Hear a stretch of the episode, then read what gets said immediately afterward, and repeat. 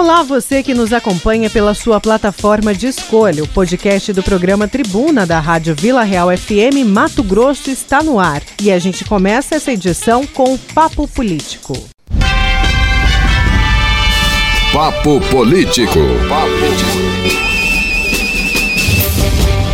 E o papo político de hoje é com ele, o imortal Lourenberg Alves. Tudo bem, professor? Bom dia. Bom dia, Nayara. Bom dia, Verônica. Bom dia, Juca. E bom dia, ouvintes. Bom dia, professor. Bom dia. Professor... Tá tudo bem. Que bom. Professor, você ouvia aí eu falando que um ouvinte acabou de perguntar se sexta-feira, se segunda-feira, dia 6 de abril, tudo já vai estar aberto. Daí eu falei, depende aí do novo decreto que o prefeito Emanuel Pinheiro deve divulgar é, e também a prefeita de Várzea Grande. Aliás, eu acho que os prefeitos devem divulgar a partir de sexta-feira. E aí a gente volta a falar dessa questão dos decretos. Ontem teve pronunciamento do presidente Jair Bolsonaro. É, ele é, foi, foi muito mais acometido. Ele reconheceu a situação, o vírus, falou que vai passar, mas que ele existe. Porém, é, a gente precisa cuidar também da economia e não esquecer de cuidar da saúde. Ou seja, é o quarto discurso e, na minha avaliação, o melhor de todos, professor Lorenberg. Mas nesse momento, o que esperar? O que, que a população pode esperar? Porque em contrapartida, a gente tem aí as pessoas que vivem do trabalho, né? Os autônomos que trabalham para comprar comida, que trabalham hoje de manhã para comprar a janta da noite, por exemplo. E eles estão aí na expectativa, no meio de, de decretos do governo, no meio de decreto da prefeitura. E aí, o que, que vai ser decidido? Será que eles vão entrar no acordo? Eu me refiro a Emanuel Pinheiro e Mauro Mendes. Nayara, as suas perguntas, na verdade não foi uma só, né? foram várias perguntas. As suas perguntas são pertinentes, oportunas e cada um de nós, amigos ouvintes, com certeza estamos fazendo essas mesmas perguntas sempre.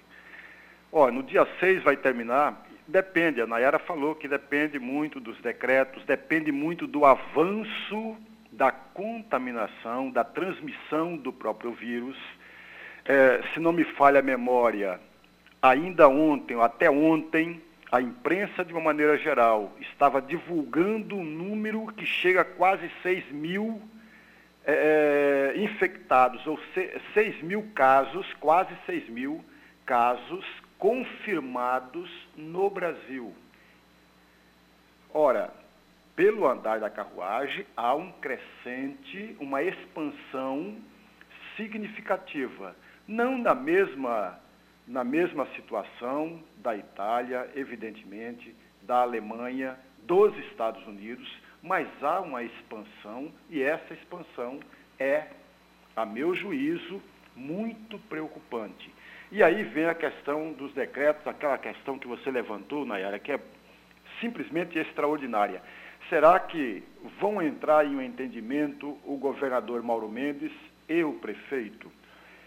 Amigos ouvintes, vou, vou abrir um pequeno parênteses, Verônica, para chamar a atenção do amigos ouvintes, tanto a Constituição Federal, se não me falha a memória, no artigo 23, tanto a Constituição Federal quanto uma lei que, foi que entrou em vigor agora em fevereiro, é a lei número 13.974, o artigo da Constituição diz que é competência da União, dos estados e dos municípios a questão da saúde. Esta lei, que foi chamada de lei do coronavírus, essa lei permite que as autoridades tomem medidas como quarentenas, como também o isolamento social. Essas medidas são importantes e necessárias para quebrar todo o processo de expansão do próprio vírus. Portanto, elas são necessárias. Mas eu volto a insistir numa frase anterior, que eu disse em programas anteriores, Nayara, de que o governador, o presidente da República, o governador, o prefeito de cada uma das cidades, evidentemente, não podem tomar medidas individualizadas. É, por que isso? Porque, veja, pode interferir, uma medida do governador, do, do presidente da República, pode interferir na competência do governador do Estado. E uma medida tomada no gabinete do governador do Estado pode interferir na competência do prefeito. Por isso que, a meu juízo, esse, é, é, tem que ser uma luta conjunta entre todos esses governantes. Infelizmente, Verônica, amigos ouvintes, infelizmente isso não tem acontecido, sobretudo em Mato Grosso. Veja o novo decreto do governador do estado, que é um pouco melhor, veja, um pouco melhor do que o decreto anterior, que foi que, que a prefeitura de Cuiabá entrou com uma, um pedido de eliminar e o desembargador plantonista concedeu esta liminar parcialmente, é, é, vetando três, quatro artigos desse mesmo decreto. Então, esse novo decreto do governador é um pouco melhor, porque tira como serviço essencial o shopping e o comércio em geral. Neste aspecto, amigo, eu quero chamar a atenção de um detalhe que é importante nesse novo decreto e que está na matéria da Gazeta, pelo jornalista Pablo Rodrigo, nesse novo decreto que diz o seguinte, que nas cidades onde há um aumento, é, é, é nas cidades onde é, existem, onde foram detectadas a chamada transmissão comunitária, ou seja, uma transmissão que não se sabe a origem desta transmissão, que é o caso, de acordo com a Secretaria de Saúde do Estado, é o caso, por exemplo, de Cuiabá e de Nova Monte Verde. Nesses casos, essas pessoas é, que se encontram na faixa de risco, é, como idosos, hipertensos, diabéticos, do, é, do, doenças crônicas, deverão permanecer em quarentena, com a restrição de todas as atividades não essenciais. Por outro lado, esse mesmo, te, esse mesmo decreto garante também a continuidade dos serviços considerados essenciais como, por exemplo, e aí a matéria aparece isso como, por exemplo, transporte coletivo. E aí entra naquela frase que eu havia dito anterior. Uma medida tomada pelo governador do estado pode interferir numa competência do prefeito. A questão do transporte coletivo intermunicipal é uma competência exclusiva do governo do estado. Mas uma, um transporte coletivo municipal, local, não o é, porque é competência do prefeito. Assim como também a questão do comércio local. Então veja, amigos, o que eu estou chamando a atenção. Esses decretos, a meu juízo, deveriam ser baixados em comum acordo, em um trabalho conjunto para evitar aquilo que eu considero preocupante, para evitar a desinformação do conjunto da sociedade. Porque existem competências do prefeito, competências do, do governo do Estado e competências da União. Então é isso que deve ser levado em consideração. Por isso, a meu juízo, é, é, esse novo decreto foi um pouco melhor do que o anterior, mas, em linhas gerais, comete esse erro gritante a meu juízo. Veja, amigos, nós estamos vivendo uma situação complicada e eu não vou é, é, falar que não é, porque é, de fato, é complicada. Então é preciso sensatez, prudência. E esse jogo de decretos não leva a lugar nenhum esse jogo de vaidades, esse jogo de transformar o momento vivido em um palanque eleitoral, não traz benefício ao conjunto da sociedade. Ao contrário, traz prejuízo e muito, porque provoca desinformação. E isso tem que ficar muito claro para todos nós. Professor, tem muita gente participando aqui. O Sebastião de Cuiabá, ele faz, ele levanta uma questão aqui e pede a sua opinião. Amigos, eu acho que o Emanuel, o prefeito Emanuel vai prorrogar o decreto até o dia 12, já que na semana que vem teremos praticamente apenas dois dias úteis em Cuiabá e o restante da semana se, será de folga. Porque tem a Semana Santa, não é isso, Verônica? E o aniversário isso, de Cuiabá. Aniversário então, aproveitando esta folga e manter a população em casa, creio que será o pensamento do senhor prefeito. Enfim, dois dias a mais ou menos para o comércio fechado será indiferente na atual conjuntura? Não sei se vocês e o professor Lorenberg concordam. Um abraço, Sebastião. É, professor, os impactos já são muito grandes, né? Um dia já é um impacto muito grande, mas essa linha de pensamento aí do Sebastião pode realmente ser válida diante aí do, dos feriados que a gente tem no, na próxima semana. É, o nosso amigo Sebastião tem razão é, nós temos esse feriado, tanto... E até mesmo, professor, só para complementar, o, a gente vai conversar daqui a pouco com o, o secretário da CEMOB, o Antenor Figueiredo, mas ontem no Jornal do Meio Dia, é, o que a gente conseguiu entender é que talvez venha um decreto aí que apeste muito mais, porque ele falou aí que a vontade do prefeito era é, que os ônibus fossem apenas para os profissionais de saúde, ou seja, diminuir ainda mais a frota. E aí corre-se um risco. Eh, tomara que isso não venha a acontecer. Ora, se você restringe ao transporte coletivo apenas aos funcionários da saúde, que é, é, é, eles são as pessoas que estão na linha de frente e correm riscos, inclusive com o seu trabalho, porque ele está exatamente, eles estão exatamente na linha de frente, mas você não pode, Nayara, a gente não pode cometer erros que outros estados, que outras cidades cometeram. Por exemplo, até recentemente, eh, o Rio de Janeiro eh, restringiu ou diminuiu o transporte coletivo e, no entanto, você teve um número muito grande de pessoas na fila. Nós tivemos lá no Rio de Janeiro ônibus superlotados. Ora, qual é a ideia básica do trabalho dos decretos, da, da quarentena, do isolamento social? Evitar que as pessoas ficam próximas uma das outras.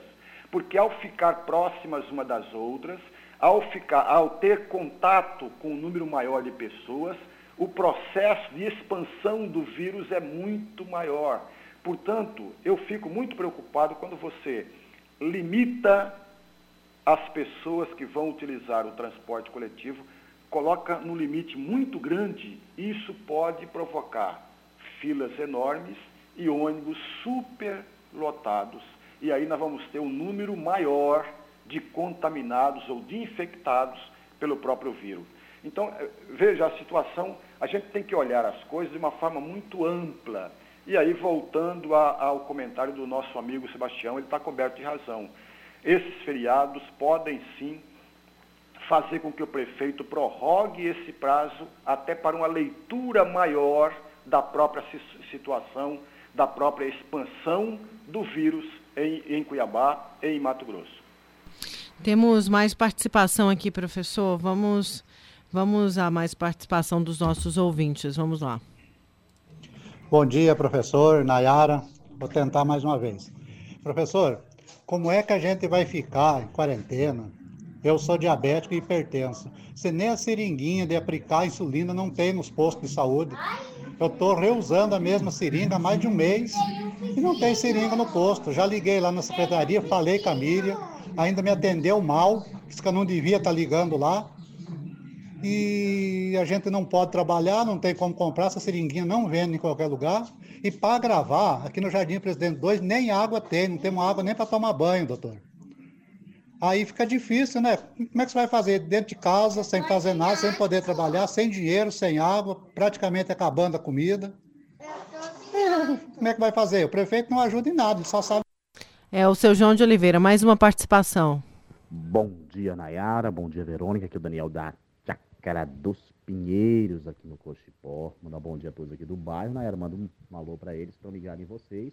E vocês ajudam o pessoal a ficar em casa, né? Porque a gente está ouvindo a melhor rádio de Mato Grosso. Até ajuda a ficar em casa, até você distrai um pouco, né? Por ficar só em casa, vira aquele tédio. Fazer uma pergunta ao professor. Na sexta-feira, com o novo decreto do prefeito ou dos prefeitos, vai em consideração a saúde ou a pressão, né? dos trabalhadores, empresários, né? E daí após isso vai entrar num colapso, né? Já tem muita gente que não tem mais nada em casa, né? Muita gente que está sem trabalho há muito tempo, quer dizer, está em casa, mas daí está assim, pensando, vou me proteger ou vou proteger minha família trabalhando, porque uns dias, como a maioria já tem, não tem mais nada para comer. Né? Algumas empresas admitiram, né, professor? Então, qual a decisão do prefeito? É, Daniel, obrigada. Eu vou encerrar porque está um pouco ruim o, a qualidade do seu áudio, mas você conseguiu entender, professor? Entendi sim, entendi sim, Nayara.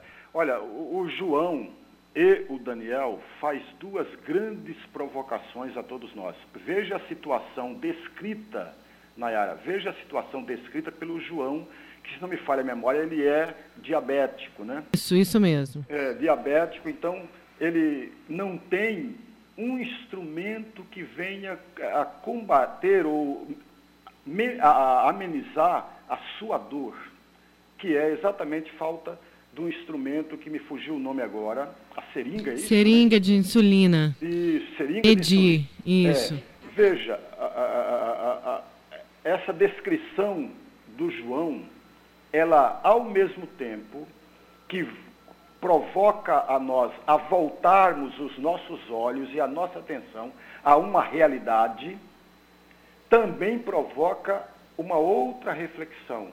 Não basta tão somente João e amigos ouvintes e Daniel, não basta tão apenas o governante, não importa se é na esfera municipal, estadual e federal, ficar preocupado apenas com um dos itens vividos mas o conjunto deles. Ora, se você não é, pede para as pessoas se precaver, tomar cuidado, e não tem água na residência, o João falou isso a respeito da falta de água, como que ele vai lavar as mãos, como é recomendado pela Organização Mundial de Saúde, pelo Ministério de Saúde, pelas autoridades brasileiras. Não há como. E, é, essa é uma questão muito séria. Falta seringa para a questão dos diabetes, eh, dos diabéticos, falta eh, máscaras, falta respiradores. Ora, o governante tem que tomar cuidado também com isso, tem que tomar atenção também com isso e procurar trazer cada vez mais. Eu me lembro, Nayara, abrindo um pequeno parênteses, eu me lembro de uma fala do presidente dos Estados Unidos, em que ele obrigava ou insistia para que grandes fábricas se, é, também se preocupassem em fabricação de máscaras, em fabricação de respiradores, para ajudar a população estadunidense. Todos os governantes de qualquer país do mundo também têm que tomar isso. Não basta apenas é, é, falar de quarentena, de ficar no isolamento social, é preciso nós termos tudo isso levado em consideração. Senão não adianta nada o sacrifício de um ou outro contribuinte, de um segmento da sociedade. E o Daniel, se não me falha a memória, também toca na questão da economia. Já vai faltar comida na mesa de algumas pessoas ou de algumas famílias. Isso é verdadeiro. Mas veja, amigos, eu vou continuar batendo na mesma tecla. São duas discussões que nós temos ter e ter mesmo, porque são sérias, mas uma não pode ficar misturada com a outra. Uma é a questão do combate do vírus, do vírus é um, é, é um combate para diminuir a quantidade de pessoas infectadas, e a outra questão é a economia, a recessão, ao não crescimento da economia que nós já estávamos atravessando. Veja, qual foi o índice percentual do crescimento da economia no ano passado? Qual era o índice percentual previsto pelas autoridades brasileiras no crescimento da economia brasileira neste ano? É claro que com a pandemia essa situação ficou muito mais difícil. Então é preciso que nós tenhamos os olhares para esses dois lados é, é, é, nós precisamos procurar jeito, planejamento e planos para que a nossa economia volte a crescer, mas não em detrimento de vidas das pessoas. Isso mesmo. Vamos lá, mais participação, professor, porque o senhor falava da questão do isolamento, da economia, mas nem, nem todo mundo está respeitando também, entendeu?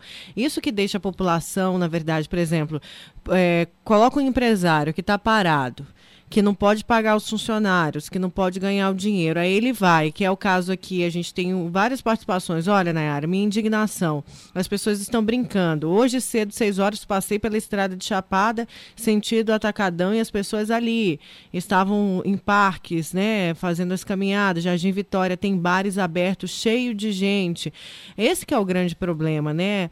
É a pessoa se isola, a pessoa afeta aí o bolso, claro, é, é, compromete a economia economia da família e os outros não fazem o mesmo, ou seja, não tem um pensamento coletivo nesse momento. Vamos a mais participação dos ouvintes.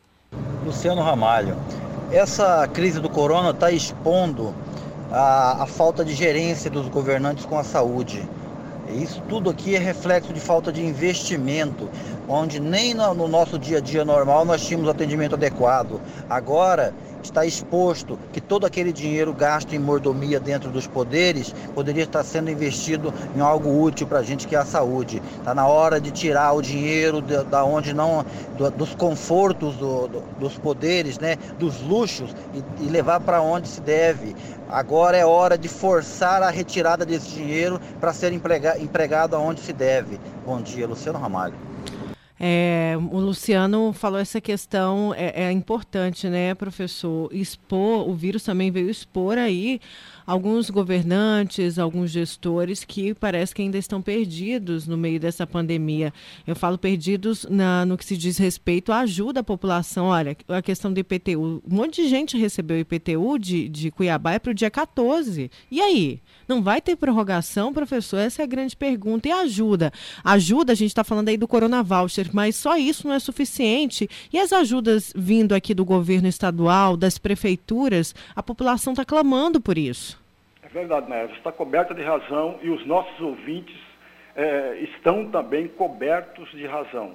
É, o coronavírus veio sim e colocou em xeque mate a, a saúde pública brasileira a saúde pública do país por inteiro. Aliás, o, o, a situação difícil e caótica, complicada da saúde pública é um instrumento favorável ao crescimento ou à expansão do próprio coronavírus. Nós não temos a menor dúvida disso. Veja, pegamos como exemplo, amigos, uma, a, a, o estado mais rico da federação, que é São Paulo.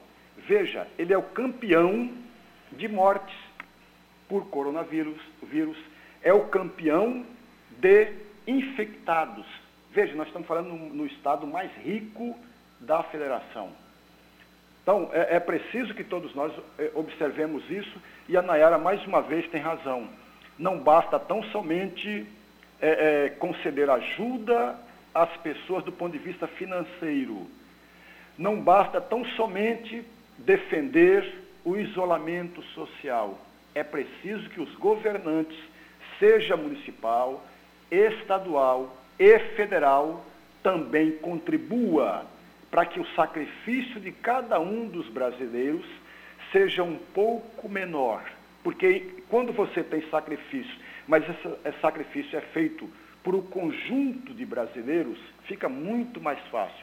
E antes que o amigo ouvinte ou um amigo ouvinte fala assim, ah, o professor Nuremberg está falando tudo isso, mas ele mesmo provavelmente não está em quarentena, né? É bom lembrar, Nayara e Verônica, que eu ainda estou na fase de quarentena. Ainda não venceu o meu período, portanto, amigos, eu ainda estou em casa. E que deve vencer agora minha quarentena na sexta-feira. Então, veja, tudo isso nós podemos fazer, porque o combate ao coronavírus não se dá apenas pelos governantes, apenas por parlamentares, mas pelo conjunto da sociedade também. Cada um de nós precisamos fazer a nossa parte. Olha, é, e principalmente os governantes têm que fazer as dele, professor. Governo do Estado, prefeituras. Olha o que, que o nosso ouvinte está mandando aqui. Isso daqui é importante. Liberação do pedágio para os caminhoneiros urgente, pois eles estão garantindo a normalidade mínima no Brasil. Importante isso também. Exatamente. Olha que medida fantástica que eu, particularmente, confesso que não tinha pensado neste particular. Né? Não tinha pensado nesse particular. E ele é interessante, é bom, para que abra cada vez mais a possibilidade para que o amigo caminhoneiro, o amigo caminhoneiro possa trazer e continuar abastecendo é, é, as cidades, abastecendo o Estado. Isso é fundamental. Obrigada, professor Lourenberg Alves. Temos ainda várias participações, mas hoje a gente ainda vai falar do Corona Voucher aqui no Tribuna. Vamos falar do transporte público, porque tem muita denúncia. Nayara, eu queria só, antes de encerrar com o professor Lourenberg, só perguntar para o professor Lourenberg se ele acompanhou ontem o pronunciamento do presidente Jair Bolsonaro. Era grande a expectativa em relação a esse pronunciamento dele, que foi aí o, parece-me que o quarto pronunciamento já que ele fez é, em cadeia nacional. E ontem ele até citou aí alguns trechos né, da, do, do ADAMON, né, que é lá da, da Organização Mundial da Saúde, e ele se mostrou aí realmente preocupado né, com, a, com a questão da manutenção dos empregos e também com, com a questão da, da vida mesmo das pessoas nesse período de pandemia. Como é que o senhor avalia aí, é, é, Professor, esse pronunciamento ontem do presidente Jair Bolsonaro, que mudou um pouco o tom né, dos últimos. Verônica, é, é, na minha avaliação, eu acompanhei, aliás, acompanhei tanto é, é pela televisão e depois eu vi nos vídeos, eu vi nas, nos sites novamente para dar uma olhada, para observar. Eu confesso a você que dos quatro pronunciamentos do presidente, este foi o melhor. O melhor por duas razões. A primeira delas, o presidente estava sensato, equilibrado. Esse é um ponto que deve ser sempre realçado. Amigos, quando alguém exerce a chefia de um poder, e principalmente a chefia do cargo mais importante da nação, ele não apenas tem que aparentar equilibrado, prudente, mas ele tem que vender essa imagem para que os, não apenas o seu governo, não apenas as pessoas que são seus auxiliares diretos, também possa perceber esse equilíbrio, essa sensatez e essa prudência. Daí, Nayara, esse é, é, Verônica, esse é um fator importante nessa segunda, nessa quarta fala do presidente da República. Porém, é, é, um outro segundo fator importante, que ele, nesse pronunciamento, ele reconheceu que de fato nós estamos numa realidade movida, movimentada pelo coronavírus, e o coronavírus é uma realidade, não tem vacina ainda para vencer o coronavírus.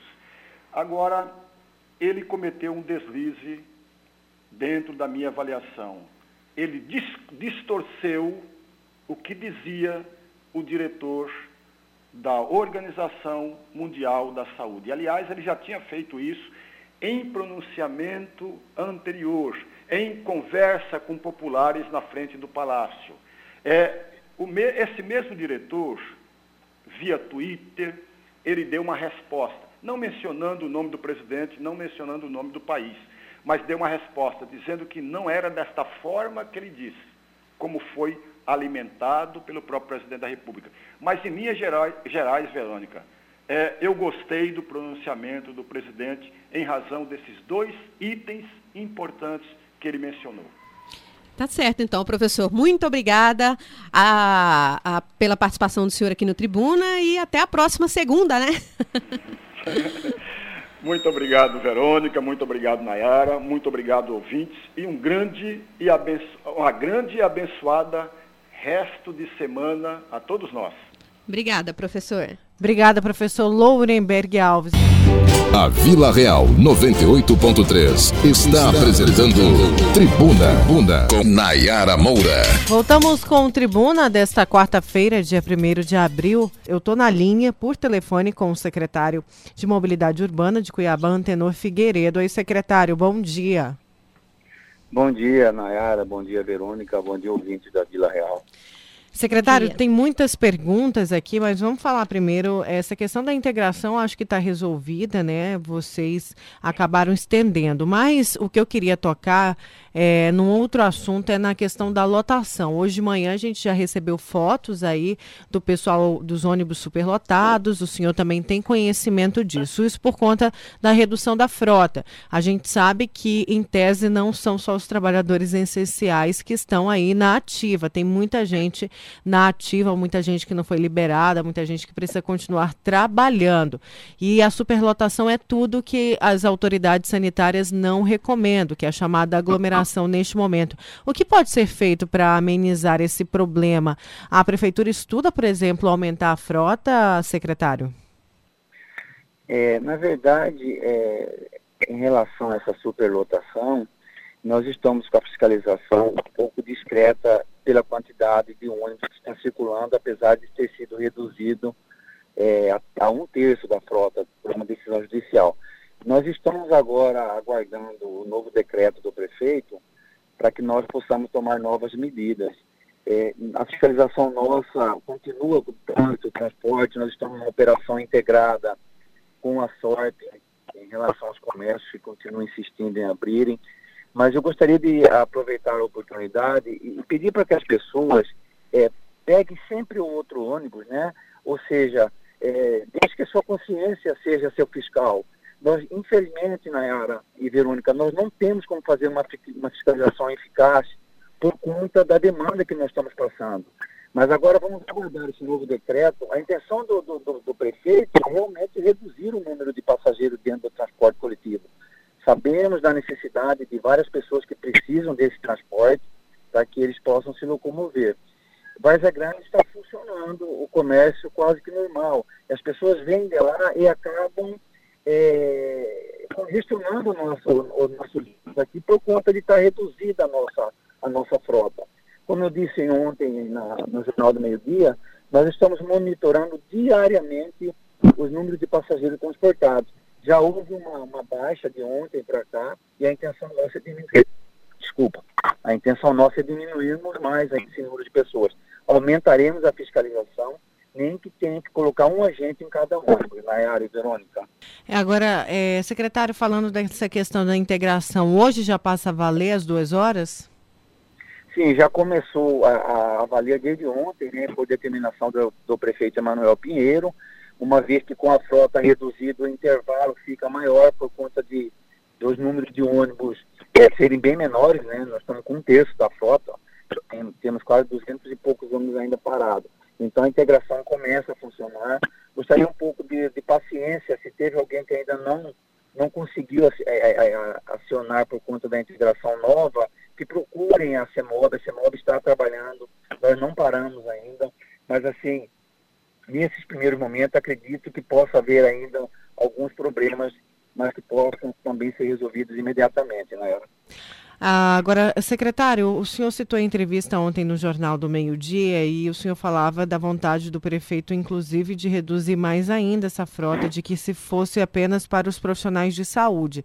Mas eu comentei sobre isso aqui no Tribuna e muita gente mandou mensagem falando: olha, e eu que preciso ir no posto, e eu que preciso ir no médico, e outros, outros serviços essenciais que não param. É, como que fica essa questão? Como ficaria se re reduzisse mais ainda, secretário? É, nós, na verdade, é, quando houve o, o decreto 78, e 2020 agora o prefeito disse para parar 100% do transporte coletivo, nós estávamos preparando é, um transporte também para os funcionários da saúde pública. Aí veio aquelas decisões judiciais e acabamos colocando a frota para circular de novo. Estamos pensando muito nisso também. Nós estamos, assim, analisando os dados da Secretaria de Saúde, é, da vigilância sanitária, para ver se conseguimos diminuir esse, essas pessoas que trafegam nesse transporte coletivo. Eu acredito que o prefeito vai ter é, bastante discernimento na hora de fazer o novo decreto e ver realmente o que, foi, que é melhor para Cuiabá. É, sabemos que o transporte coletivo é um dos maiores propagadores do Covid-19. Então, a intenção nossa realmente é diminuir o número de pessoas dentro do coletivo. E daí, então, cada um vai ter que fazer a sua parte. mas o prefeito está bastante tranquilo em relação às medidas que vão ser tomadas, eles têm os dados todos, tem todos os dados que eles precisam, não só da CEMOB, como da Vigilância Sanitária e da SORP, e vamos aguardar aí a decisão dele, que deve sair amanhã ou depois. É porque o pessoal está até falando disso, o Adalberto falou, por exemplo, por que então não aumentar pelo menos a frota nos horários de pico, né? Que é de manhã cedo, aquela, aquela ida e aquele retorno do trabalho, que a gente identifica aí uma superlotação. Fica de sugestão, secretário.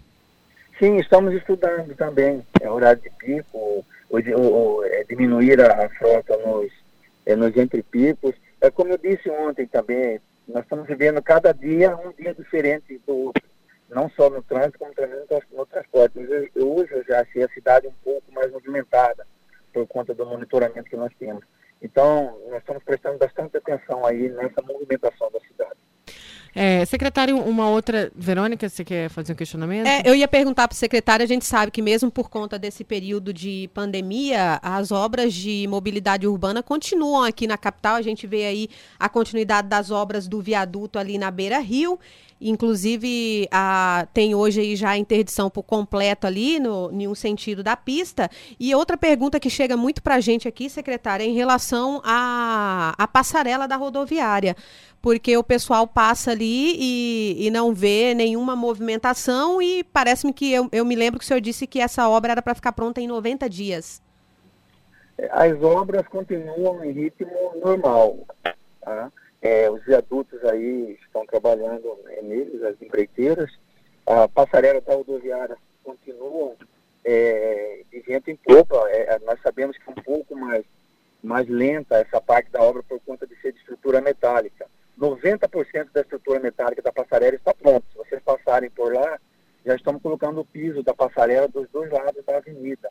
Está um pouco mais, mais, é, mais lento o ritmo por conta da, até, até de orientação, né, de não aglomerar muitas pessoas juntas. Mas o ritmo continua normal, é, a CEMOB continua trabalhando também normal.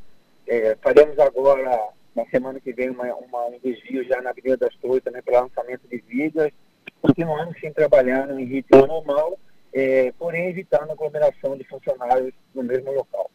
Secretário, ainda voltando na questão do transporte nessa, no meio dessa pandemia, tem outras perguntas aqui, daqui a pouco eu também volto a outras demandas. Outra denúncia é a respeito dos idosos, que os idosos continuam muito usando o transporte coletivo. Até, eu sei que a prefeitura suspendeu, suspendeu o cartão, a carteirinha deles, mas existe a gratuidade por lei é, que eles já têm. Porém, eles estão entrando pela porta traseira e é um risco também para esses idosos. A prefeitura estuda colocar fisca, é, fiscalização nos ônibus, isso seria possível porque os motoristas também não dão conta da demanda. É, os, os, idosos eles estão amparados pelo estatuto, né? É, a partir dos 65 anos, eles não precisam nem de credencial para entrarem no ônibus, apenas o documento de identidade. E os, os idosos, assim, acho que eles continuam logrando o motorista, né? no bom sentido, é óbvio é, eles acabam entrando pela porta de trás. Nós também estamos estudando um jeito de proibir e inibir isso. É proibir, não inibir, é, com a fiscalização. É, a, na semana que vem, na, nós estaremos aí com uma nova, uma nova ação em relação à fiscalização, até para tentar impedir com que os idosos é, entrem pela, pela porta traseira. Mas é muito difícil. Eu acho que fica da consciência aí dos entes aí da, desses idosos, né, deixar que eles que saiam para as ruas. É, a fiscalização nossa realmente não sendo eficiente por conta das demandas que são muitas. Secretário, temos mais participação, mas a ligação está muito ruim. A gente vai retornar a ligação para você, tá bom? A gente vai retornar com o secretário Antenor Figueiredo. A, a, a comunicação já está prejudicada por conta da ligação. Ele está no celular, então a linha aí está um pouquinho mais ruim. É, vamos retornar a ligação. Tem mais gente participando, tem gente também perguntando de outras demandas. Só lembrando que às 10 horas nós vamos falar sobre o Corona Voucher, sobre as regras, gente, 10 horas. Então vamos, se vocês puderem começar a mandar mensagem só a partir das 10 para poder organizar aqui, viu? É, daqui a pouco então a gente volta a falar com o secretário Antenor Figueiredo, já está na linha, Verônica. Vamos com ele. Secretário, me ouve? Oh, sim, tranquilo. Vamos a essa Oi? participação do ouvinte. Bom dia, Nayara. Bom dia a todos aí. Nayara, eu gostaria que você fizesse uma pergunta ao entrevistado. Seria por que, que é impossível os amarelinhos ou a CEMOB fiscalizar os ônibus andando lotado de manhã, se tem uma lei que eles só seriam obrigados a cumprir andar apenas com 50% dos passageiros, ou seja, só passageiro sentado. Em vez disso, as empresas de ônibus andam lotado e reduziu a capacidade para 30%. Quando favoreceu a eles 30%, eles estão cumprindo. Perfeito. Só que a minha irmã trabalha na UPA, ela pega dois ônibus, ela paga duas passagens de manhã e duas à tarde. Ela pagava apenas uma e anda num ônibus lotado. Ela é funcionária da UPA, ela é enfermeira, ela trabalha na linha de frente. Não tem nenhum tipo de EPI, nenhum tipo. Ela corre, põe a vida dela em risco e as pessoas dentro do ônibus junto com ela, que ela pega lotado, todos correm o mesmo risco. Entendeu?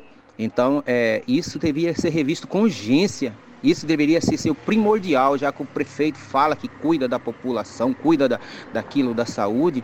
A gente vê que é totalmente o contrário. Mas isso tinha que ser urgente, porque essa doença vai se espalhar de um tanto aqui dentro do nosso estado, em virtude desse ônibus, não em virtude das pessoas, que as pessoas estão obedecendo. O que não tem como obedecer é a pessoa que necessita pegar o ônibus, entrar nele lotado, e não tem como se esperar o próximo, não tem como. Por exemplo, ela, ela depende de chegar no horário e acabou entendeu? É obrigado se expor e se expor os outros, tá bom? Bom dia, faz essa pergunta para mim, fazendo um favor. Josuel.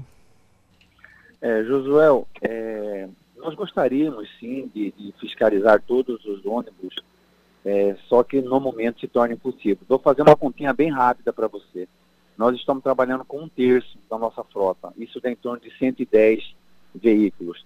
É, esses veículos passam aproximadamente 400 pontos na cidade. Nós temos no nosso efetivo trabalhando é, 90 agentes de trânsito nos três turnos. Nós não temos competência para fiscalizar o transporte intermunicipal, o que vem da Várzea Grande para cá. Então, é, como eu disse agora há pouco, a nossa fiscalização ela ela está deixando a desejar sim, mas não por conta de não querer fazer, por conta da demanda ser maior é, do que nós possamos atender. Estamos trabalhando é, para que diminua esse número de pessoas, né? O prefeito tem olhado muito, sim, para a sociedade, para a população, tanto é que Cuiabá é uma das últimas, é a última cidade, é uma das últimas, né, que circula lá que tem menor índice de, de infecção do coronavírus por conta do isolamento. Nós estamos fazendo o dever de casa é, muito bem feito. O que precisa agora é a sociedade nos ajudar, pegar a carona solidária, é, procurar uma carona com um vizinho, o ônibus, se o prefeito tomar uma atitude muito dura, muito drástica, vai ser fechar o transporte coletivo.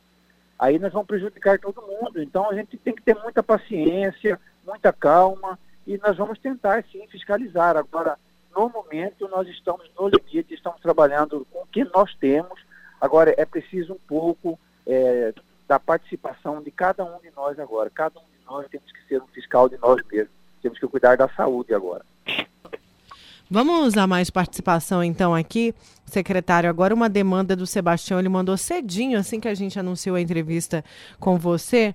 Ele falava sobre Olha, eu envio a pergunta ao secretário Antenor sobre a lombada que existe na cabeceira do viaduto da UFMT, que já causou acidentes. Quando a CEMOB vai remover aquela lombada que fica só na metade da pista, é, não tem sinalização, o motorista corre o risco de subir a mureta de proteção, como ocorreu é, com o um acidente já ali no local. Reforçando, a lombada é uma é, é uma formação antiga e ficou pela metade após a construção do viaduto. O senhor tem conhecimento dessa lombada, secretário? Sim, sim, nós temos conhecimento, inclusive o histórico de acidente ele é muito pouco, a não ser por imprudência, por excesso de velocidade. 95% de, de acidentes naquele local ali na área verônica é por excesso de velocidade. Ah, nós vamos começar agora ah, o recapeamento da Fernando Correia. Até após aí a, a, propagação aí dessa pandemia aí, nós tivemos que abordar muitas obras e a Fernando Correia também foi uma delas. Agora, a lombada já está há muito tempo ali, talvez uma sinalização melhor ali eh, possa evitar aí esses 5% de acidente que ocorre naquele local. Certo, vamos a mais uma pergunta aqui, secretário. Bom dia, Nayara. É, esse coletivo aí, na minha opinião, aí deveria já ter parado. Eu sou ex-motorista de coletivo e, e, sei que não é capaz do motorista controlar isso aí. E o povo não respeita. Se 10 é, aumentar a frota, vai aumentar o pessoal. Se diminuir, não cabe. E se a empresa ficar rodando com todo mundo sentado por lei também, o governo tem que sob, é, é, é, dar ajuda, porque a empresa não aguenta manter a frota, porque daí dá prejuízo. O certo é cada qual caçar um jeito, vai de bicicleta, vai de a pé, tem que voltar ao tempo antigo, é dificuldade. É, mas infelizmente nem todo mundo nem tem condições de. Até a pé tá complicado, que o povo está passando fome mesmo. A gente sabe disso, eu tenho certeza que vocês também, é, né, secretário? Vamos usar mais uma participação antes aqui é, do senhor responder esse ouvinte. Bom dia, Nayara. Bom dia, Verônica. Bom dia ao secretário Arislen de Alcântara. É, gostaria de saber ali, em frente ao Parque das Águas, os carros passam muito correndo ali. E ali é uma região de lazer né, das pessoas. Até que agora não, né? Mas depois que passar essa crise do corona, é uma área de lazer. Tem como fazer algum redutor nessa região? Hein? Valeu, obrigado. Secretário. É, ali é uma, uma, uma área de lazer que é muito bem fiscalizada, né? Inclusive nós temos até câmera de vídeo monitoramento. É, após a implantação de algumas faixas de pedestre, alguns sonorizadores, diminuiu-se muito o número de acidentes ali. E nós estamos monitorando. Se for o caso, contra, né, contra a vontade de muitas pessoas, colocaremos ali um redutor de velocidade. Eu falo contra a vontade, Nayara e Verônica, porque é, é, aquilo que eu sempre digo, né, o redutor de velocidade, ele penaliza o bom e o mau condutor. Se nós tivéssemos consciência e andar um pouco dentro da velocidade da via, com certeza nós quase não teríamos redutor de velocidade em Cuiabá. Vamos a mais uma participação aqui do nosso ouvinte via WhatsApp. E quem fala de novo, Luiz Botassini. Gostaria de pedir ao meu amigo secretário Antenor Figueiredo que olhasse mais uma vez para fazer uma, uma faixa alta lá em frente à padaria Marechal. Ontem eu fui comprar pães lá, o carro quase me pegou. Se eu não corro, o carro me pegava. Fazer uma elevatória lá, meu amigo Antenor. Por favor, não tem nem pintura da faixa. Ali vai um monte de idosos. Por favor, faça uma elevação lá naquela frente na Marechal Deodoro, ali no fundo da escola técnica, em frente à padaria Marechal. Secretário, o senhor já tem conhecimento, acho que alguém já falou disso aqui no Tribuna também. É, já, já pediram, assim, um bom dia para o Botacinho aí, meu amigo. É, nós temos ali um redutor de velocidade próximo à Cândido Mariano, vamos, vamos revitalizar a sinalização a faixa elevada só caberia ali se nós tirássemos aqueles dois redutores que tem ali. Eu vou dar uma olhada para você, Botacinho. Se for o caso, iremos implantar ali uma faixa elevada ou aumentar com sonorizadores. Certo. É, secretário, bom, temos aqui as demandas, o pessoal está falando também, tem outros problemas que eu sei que a secretaria também não parou, parou foi o atendimento presencial, não é isso? Mas o WhatsApp continua funcionando? É, o Fiscalizap continua funcionando, os atendimentos da JARE, de recursos online, continuam funcionando. Então, a CEMOB não parou, não. Como diz o ditado, né? A CEMOB não para. Estamos trabalhando ainda, Maiara e Verônica. Obrigada, viu, secretário? Obrigado a vocês.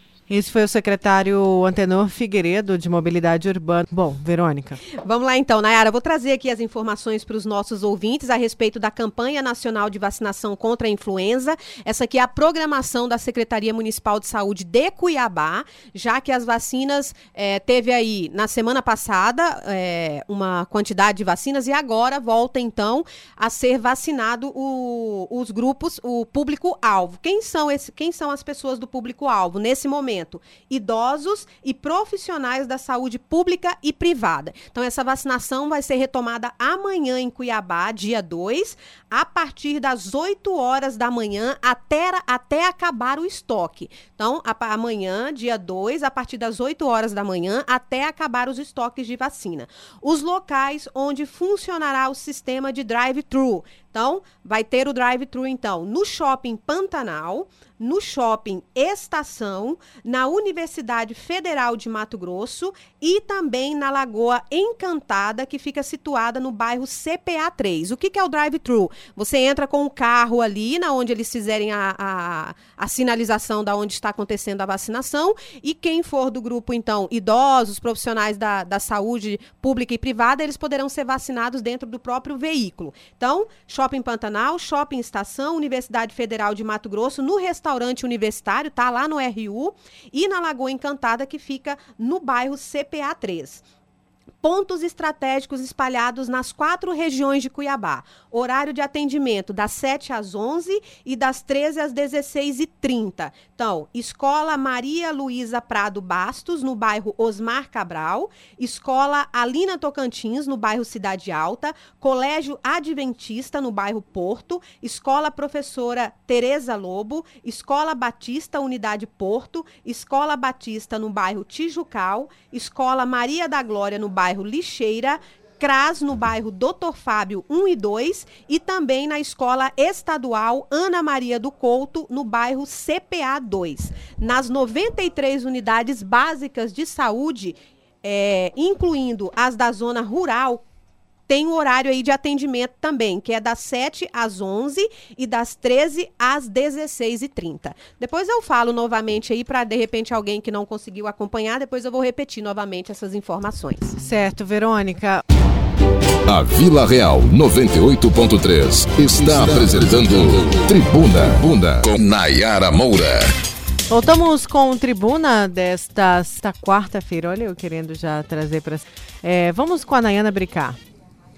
Mato Grosso registrou o primeiro caso de paciente curado de Covid-19. Essa informação foi divulgada pela Secretaria Estadual de Saúde. O secretário Gilberto Figueiredo disse apenas que é um paciente de Cuiabá. O sexo e nem a idade dessa pessoa foram revelados. Mato Grosso também continua registrando aumento no número de casos confirmados de coronavírus. São 18 em Cuiabá quatro em Rondonópolis, um em Nova Monte Verde e dois em Várzea Grande. Todos os pacientes estão sendo acompanhados pelas equipes de vigilância epidemiológica do estado e também do município.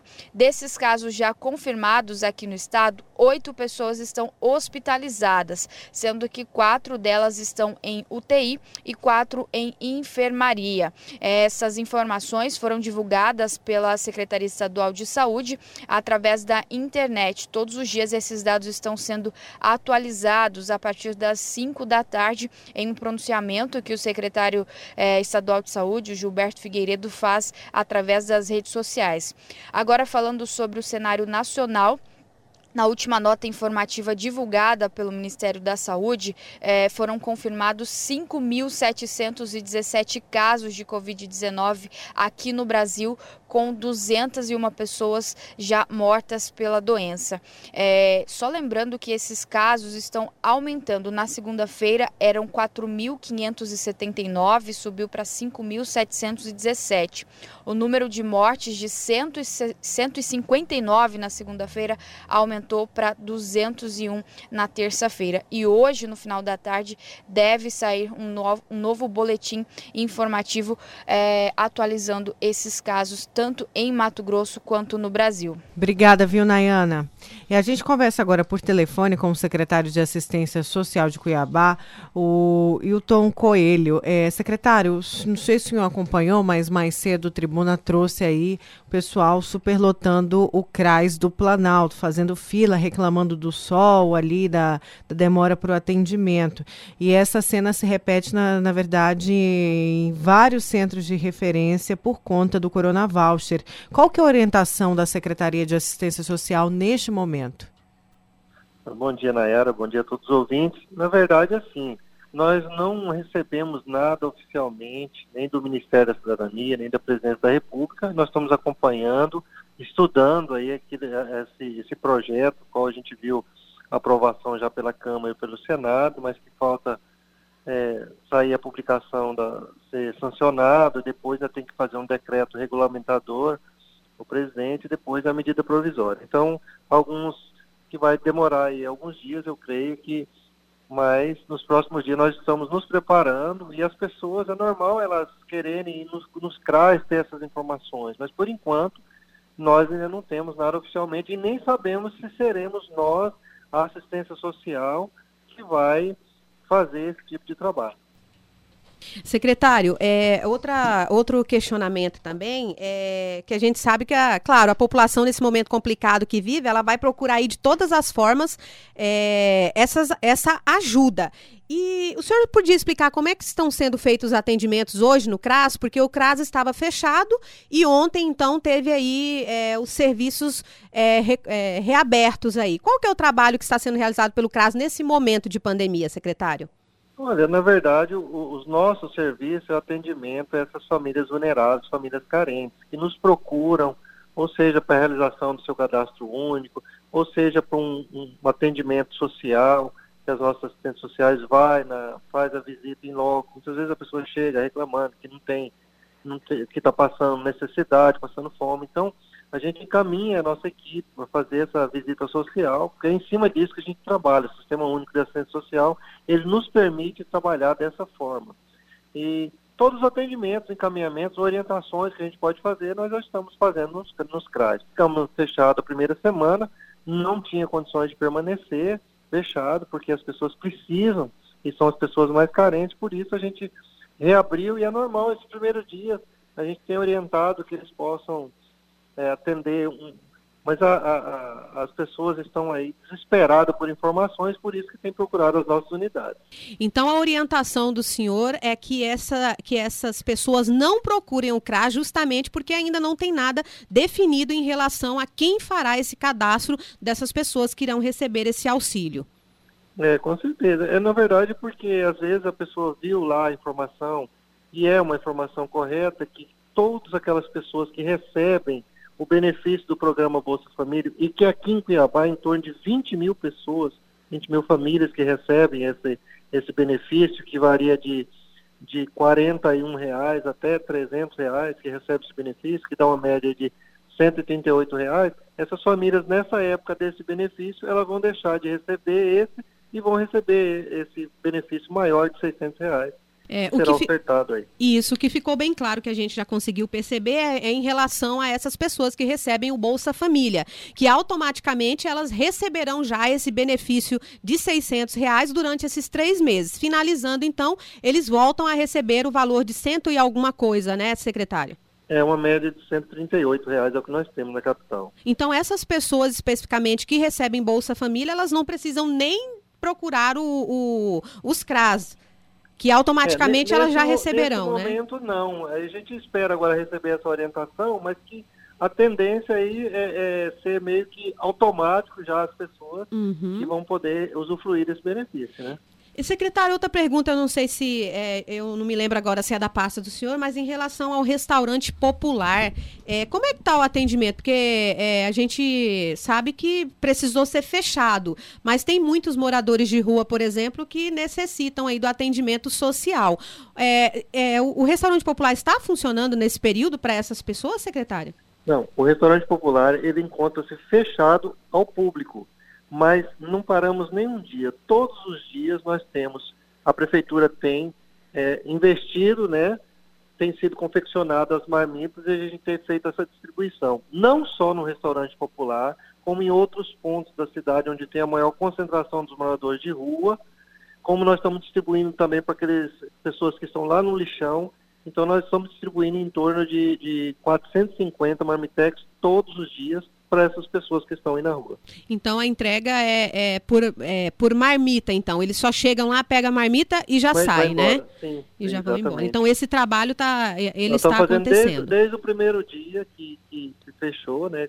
Trabalhamos até o dia 20. A partir do dia 23 nós começamos a fazer isso. Então todos os dias, até no sábado, e no domingo também a gente conseguiu uma parceria onde foi feita também a distribuição. Então nem um dia eles ficaram sem essa alimentação durante o horário de almoço. Em relação às casas de, de apoio a, esse, a essas pessoas, secretário, está é, tá sendo feito também um trabalho, é, uma ação durante esse período, porque a gente sabe que tem muita aglomeração dessas pessoas, é, alguns moradores de rua que ficam nesses locais, outros que estão de passagem por Cuiabá e acabam ficando nesse, nesses locais. Vocês estão fazendo um trabalho para prevenção do Covid-19 nesses locais?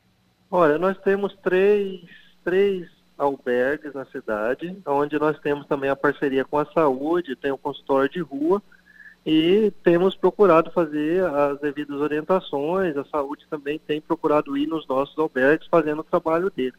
O que a gente tem procurado fazer agora é uma ampliação para esse atendimento. Estamos nos preparando aqui, comprando alguns equipamentos para que a gente possa atender ainda um número maior de pessoas em situação de rua. Está sendo restringido, secretário, a quantidade de pessoas nesses locais? Não, o, o, os albergues ele já tem um número, é, ele não pode ultrapassar. O máximo que se pode ter no, dentro de uma unidade dessa são 50 pessoas. Secretário, temos participação aqui, o pessoal está dizendo que o CRAS do Santa Isabel está fechado. Santa Isabel. CRAS Jardim Araçá, é no, no Araçá, né? Uhum. Tá fechado mesmo? Hoje, não, não. Bom, essa informação estou recebendo de vocês, já vou checar agora aqui, terminando essa ligação. É para estar aberto, não só lá, como todos. Os 14 que nós temos na cidade. Tem mais participação aqui, secretário? Ô, oh, bom dia. É, aproveita aí, eu sou o Carlos Nascimento. Aproveita aí e faz essa pergunta para esse rapaz aí sobre relação a essa minha pergunta que eu fiz cedo da manhã colocar outra pergunta dele, secretário. Calma aí. Nayara, sou Carlos Nascimento, sou aqui de Cuiabá. É, gostaria de saber, tirar minhas dúvidas, entendeu? Sobre um, um comentário que eu ouvi ontem aí na rádio. Inclusive eu estou acompanhando a rádio todos os dias. Eu gostaria de saber sobre o Bolsa Família, que a entrevistada falou que era 200 reais por criança. Eu gostaria de saber o que está acontecendo com os outros 160 reais é, do meu filho, que até o momento, desde que foi feito o cadastro do Bolsa Família dele, ele só recebe 40 reais. E a informação dela é que é 200 reais por criança. Entendeu? Olha, bom, não sei se isso foi aqui na Vila Real, não. Se foi, foi alguma matéria a nível nacional. É é, talvez ele não entendeu, às vezes ele entendeu a questão do, do antigo valor, que poderia ser o Corona Voucher de 200 é, e agora passou a 600. Porque... Mas pode explicar essa questão do Bolsa Família, secretário? Não, assim, é, nós, o que compete a nós, secretaria, nós fazemos a, a inscrição da pessoa, fazemos o, o cadastro único. Quem faz essa filtragem qual o valor que a pessoa vai receber pós o cadastro, se ela vai receber, é a Caixa Econômica que faz essa triagem. Nós não somos nós, nós não temos acesso a nenhum recurso né, dessa natureza, a gente faz o cadastro único, envia para o sistema do Ministério, o Ministério lá faz a triagem. Por isso que são 75 mil pessoas hoje cadastradas no cadastro único de Cuiabá e 20 mil apenas recebe os benefícios do programa Bolsa Família. Secretário, uma, um outro questionamento aqui, o pessoal está perguntando quem que pode pegar a marmita do, do restaurante lá popular, que agora você falou que tem Olha, que... A, marmita, a marmita nós estamos dando, é, esse trabalho está sendo especificamente para as pessoas moradoras de rua, certo? Mas alguns outros que têm aparecido lá, a gente também tem entregado, não temos feito essa, Antes, discriminação de ninguém, não. Antes da gente encerrar, a Verônica tocou no assunto dos abrigos. O senhor falou que tem um número limitado, mas existe um plano já da prefeitura para quando a doença estiver no ápice aqui em Cuiabá e Mato Grosso? Eu me refiro, eu tenho certeza que o senhor viu uma foto que está rolando na internet, que também é uma matéria verídica, de que por conta da pandemia os Estados Unidos acabou transformando as autoridades lá de Las Vegas decidiram colocar os moradores de rua num estacionamento local porque um morador de rua no abrigo ficou contaminado. E aí a gente vê a foto, é uma foto que deixa a gente, né, estarrecido, todo mundo ali é, ao ar livre e afastados, né? Justamente por é, cumprindo aí a determinação do afastamento social e daquele um metro e meio. Vocês têm um plano B se acontecer de uma contaminação num abrigo desse, num albergue? A prefeitura teria um outro local para realocar essas pessoas? Olha, é, o que nós estamos pensando, o que nós estamos fazendo é o seguinte: fizemos uma compra de, de, de colchões, pensando nisso, para se tiver uma necessidade dessa, a gente abrigar num espaço público nosso aí, de emergência, de emergência né? É, abrir um, um espaço público que a gente tenha condições de abrigar essas pessoas, aqueles que tiverem, que forem se Deus o livre guarde for infectado, ele vai ter que ser tratado dentro das unidades de saúde. Certo. Mas nós estamos, nós estamos com essa previsão, sim, estamos nos preparando para uma eventual necessidade a gente alocar um, um outro local aí. Certo, secretário, obrigada pelas suas informações. Beleza, sempre às ordens. Olha, esse foi o secretário de Assistência Social de Cuiabá, Wilton Coelho. Só quero avisar os nossos ouvintes que após o intervalo nós vamos falar sobre o Corona Voucher, tá? Então, é, a gente vai conversar novamente com o doutor Isandir Rezende, que vai explicar para a gente aí toda essa questão de prioridade, de quem vai ter direito, já que está faltando só a sanção do presidente Jair Bolsonaro. A gente vai abordar com ele diversos assuntos, inclusive é, aí a questão da prioridade dos autônomos, dos motoristas, das donas de casa, quem tem dinheiro a receber esta ajuda do governo federal.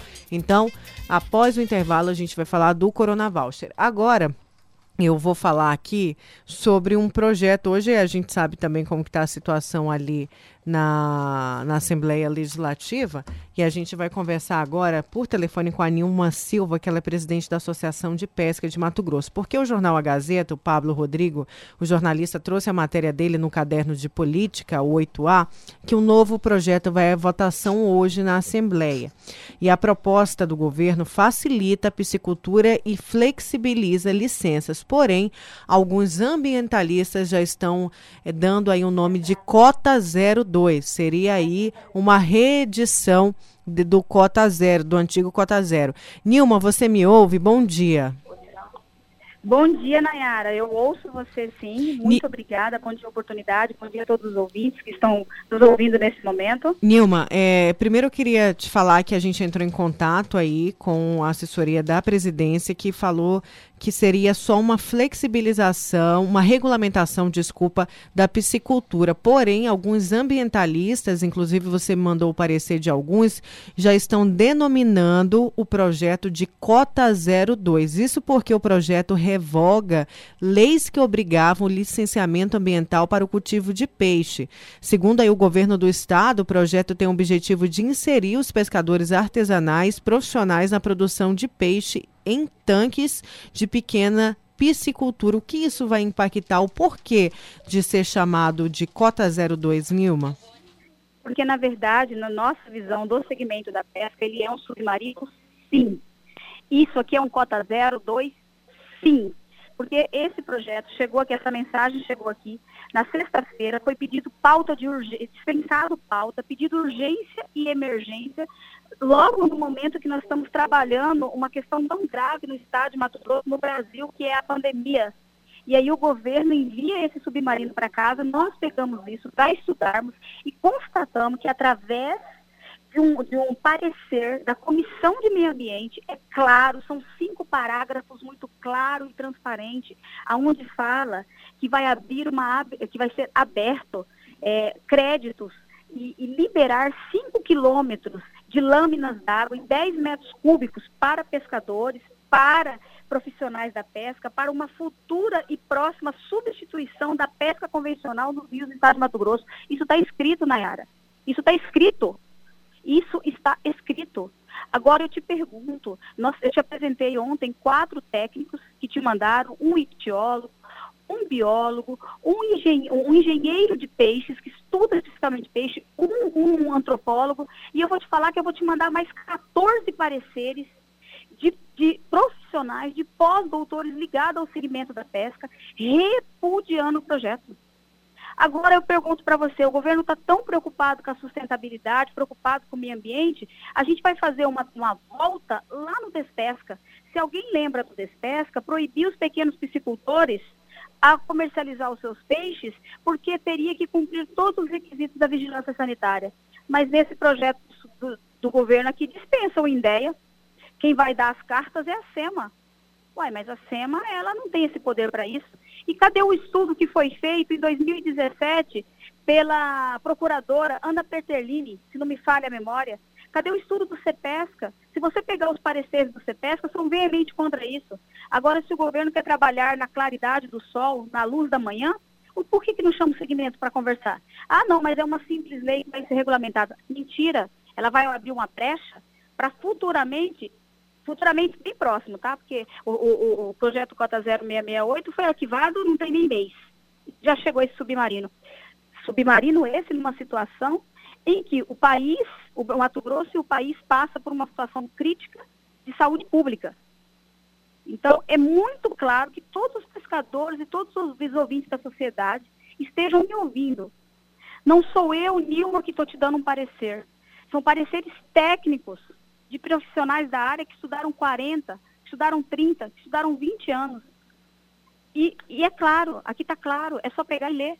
Está claro. Então, nós, nós Pode falar. Não, eu tô, tô querendo só aqui, eh, o Jornal Gazeta traz que a justificativa dos deputados, né, inclusive do líder do governo, o deputado Gilmar Dal Bosco, é de que o governo afirma que o objetivo seria modernizar o licenciamento ambiental com um novo modelo que tenha modalidades simplificadas para os empreendimentos de menor potencial. Eu queria tocar na questão do afrouxamento dessas regras, porque o projeto ainda revoga, como você mesmo mesma falou, a obrigatoriedade dos piscicultores de preencher o cadastro junto ao Instituto de Defesa Agropecuária. E isso é um risco para a população também, Nilma? Não, não tem dúvida nenhuma. Isso, sabe o que é? É devastar.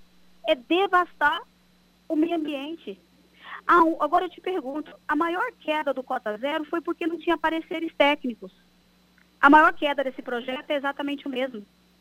Aí, o, aí me assina um parecer que passa por uma comissão que está escrito, eu estou lendo para você. O que eu estou te falando aqui, eu estou lendo para você. O futuro próximo substitui a pesca convencional nos rios de Mato Grosso. Tá aqui está escrito, eu estou lendo para você. Não tenha dúvida, a partir do momento que você faz liberações de tanques para Deus Ará sem um estudo técnico, automaticamente você coloca em risco nascentes, você coloca em risco a água você coloca em risco até mesmo os terrenos arqueológicos que o nosso Estado tem.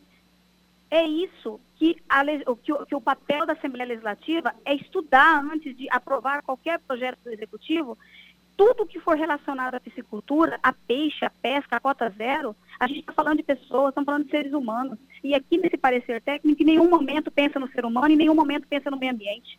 Em nenhum momento, Nayara em nenhum momento e feito na surdina, porque isso aqui é na surdina. Isso aqui é na surdina, se está tá tudo transparente, tão claro, tão simples. Então por que tem que ser votado com urgência? Eu não, a gente, essa foi uma resposta que não conseguiram nos responder até o momento. Ninguém conseguiu nos responder aqui na, aqui na Assembleia. Inclusive, eu estou na Assembleia nesse momento. Entendeu?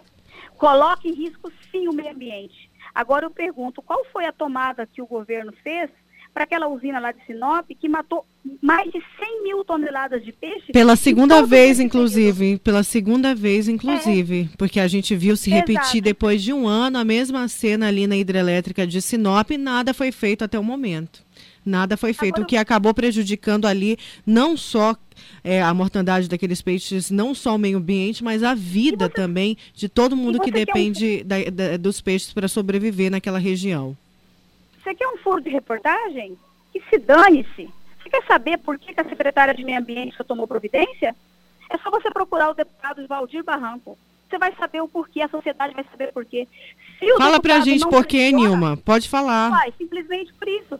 Porque se ele não pressiona um posicionamento, inclusive eu fiz também um ofício, fiz um posicionamento, pedi para o segmento da pesca, todo mundo procurar os deputados, pedir que os deputados tomassem um pronunciamento, que fizesse alguma coisa. O deputado Valdir Barranco atendeu o meu pedido e pressionou a secretária de Meio Ambiente que se ela não tomasse um posicionamento, ela seria denunciada ao Ministério Público por ser omissa pelo cargo que ele exerce. Só por isso que talvez foi mutado, se não teria ficado tudo, sabe o quê? Terminado em pizza. Exatamente isso. Não foi porque o governo estava preocupado com isso, não, Nayara.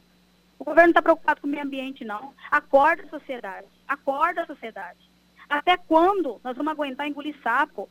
Se o governo quer fazer uma coisa limpa, então honre sua palavra, honre seu compromisso, que foi feita uma coletiva de imprensa aqui, onde ele disse que qualquer coisa que fosse relacionada à pesca, ele ia chamar uma comissão para trabalhar, e me manda um submarino, e o deputado Gilmar Dal Bosco defendeu aqui de forma enfática que a lei não tem problema.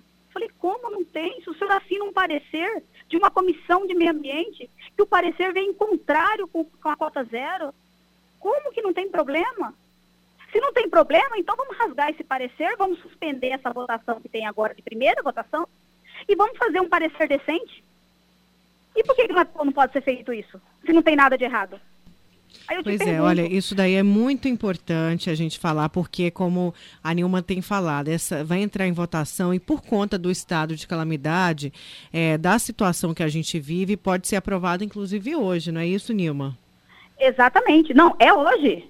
E outra coisa que eu vou te dizer, ontem ele me ligou algumas vezes, me cobrando, é, porque assim, Nayara, eu tenho meu parecer, a minha opinião, eu não sou bióloga, eu não sou ictióloga, mas eu fui respaldada de técnicos. Inclusive, eu estou com um técnico aqui, eu não vim sozinha falar com ele.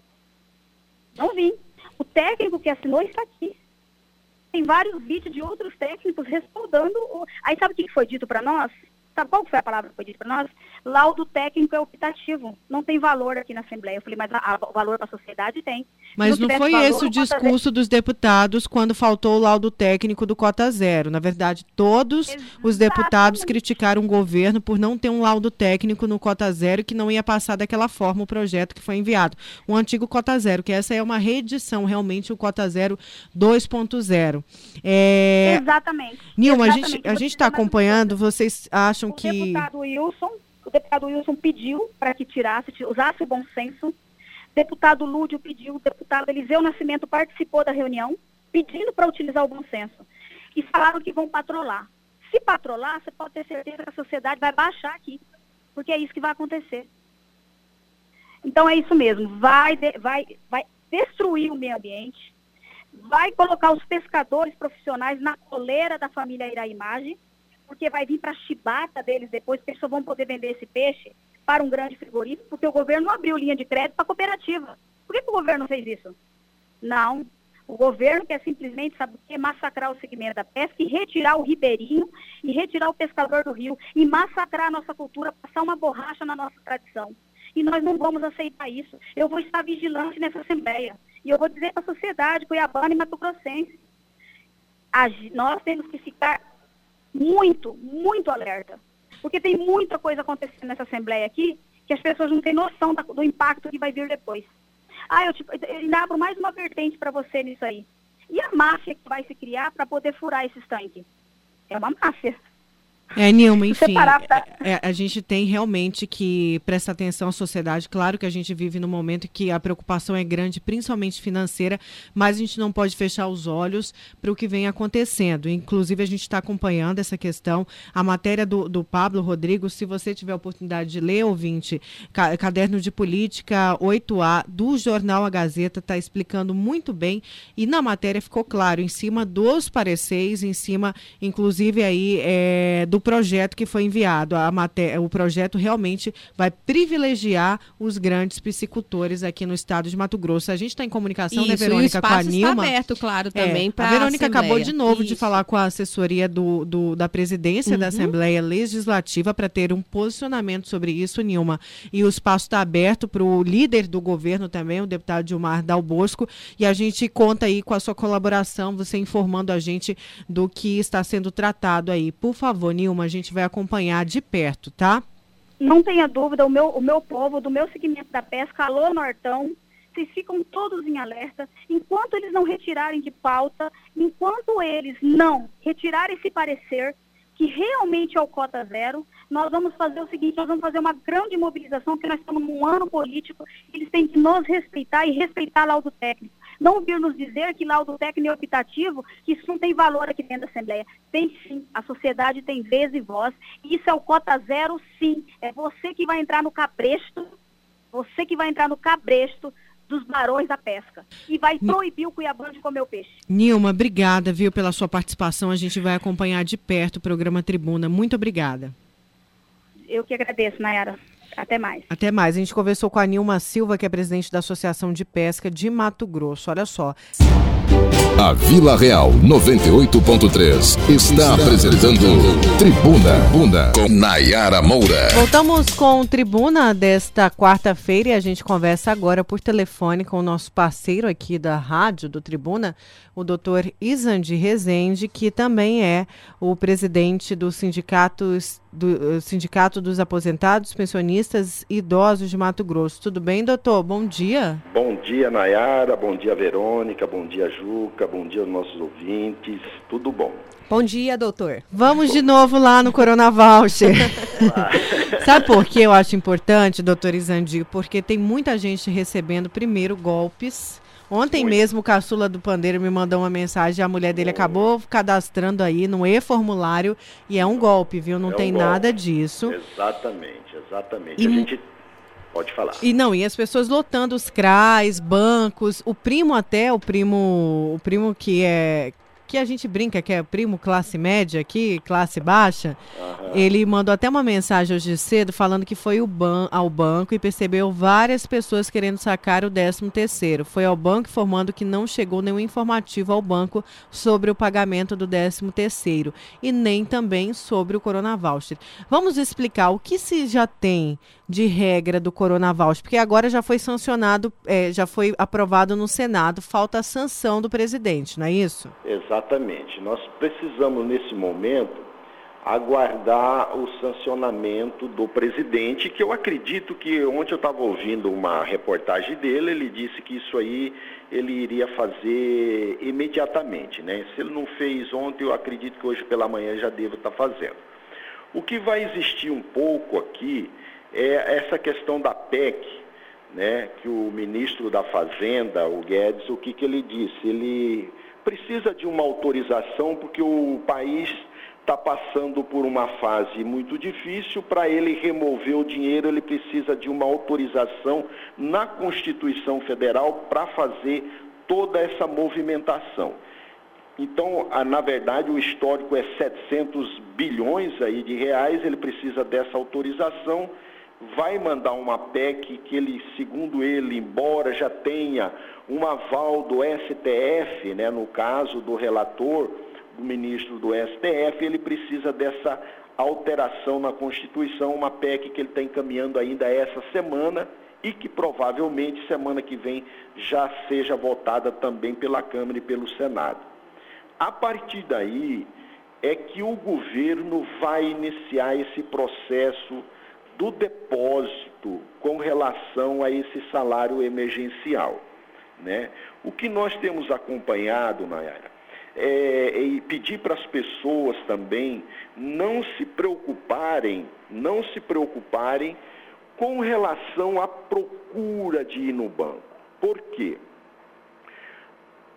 Quem está cadastrado no CAD único serão os primeiros serão os primeiros na plataforma a receber. Segundo a informação que nós já temos, quem já está cadastrado no CadÚnico, quem já recebe, quem já recebe o Bolsa Família, automaticamente essas pessoas, pelo governo federal, serão as primeiras a receberem. Por quê? Porque o governo federal já tem na plataforma dela, dele, todas essas pessoas, todos esses cadastros. Então, essas pessoas serão os primeiros, segundo a informação que nós estamos tendo do governo federal. O segundo pagamento será realizado pelo governo ao microempresário individual, né, ao MEI, aqueles que são contribuinte pelo individual ou facultativo junto à Previdência Social. Isso aqui é outra providência que o governo federal já está fazendo, correto? De pegar o nome dessas pessoas, trazer para uma plataforma dele unificada, aonde será realizado o segundo pagamento. Então, o governo está se programando, primeiro, aos cadastros que já estão no CAD único, segundo pagamento será aos MEI e aos contribuintes individuais facultativos. Com relação àquele cidadão hoje que trabalha na informalidade, que é o prestador de serviço, que é uma massa muito gigantesca também, Porém, o governo, ele não sabe aonde hoje está essa pessoa, ele não conhece essa pessoa na verdade. Essas pessoas, o governo vai criar, está criando, estão juridicamente se discutindo já para criar um sistema aonde permita essas pessoas da informalidade a fazer o seu cadastro. Por que o governo está providenciando isso? Justamente para que as pessoas, nesse momento, não saiam da sua casa para ir ao banco. A princípio, a princípio, se levantou a ideia de fazer no banco, porém, dado a gravidade que nós estamos passando com relação ao coronavírus, eles estão já providenciando uma plataforma específica para atender todos os brasileiros que trabalham na informalidade. Então, essas são as últimas notícias assim que a gente tem acompanhado e que o governo federal já se pronunciou nela. Então teve uma novidade em relação da segunda-feira para a quarta, quando a gente conversou, doutor Isandi, que foi a questão do cadastro único. Até então a gente tinha falado, tinha como regra no Sena, no, na Câmara, de que quem ia receber esse dinheiro seriam os que estavam cadastrados, né? O, a, quer, dizer, primeiro seguindo todos esses pré-requisitos, mas que tivessem um cadastro único ou contribuíssem no, no, ao INSS. Porém, agora não até os que se enquadram nos pré-requisitos, mas não têm o cadastro único também vão receber.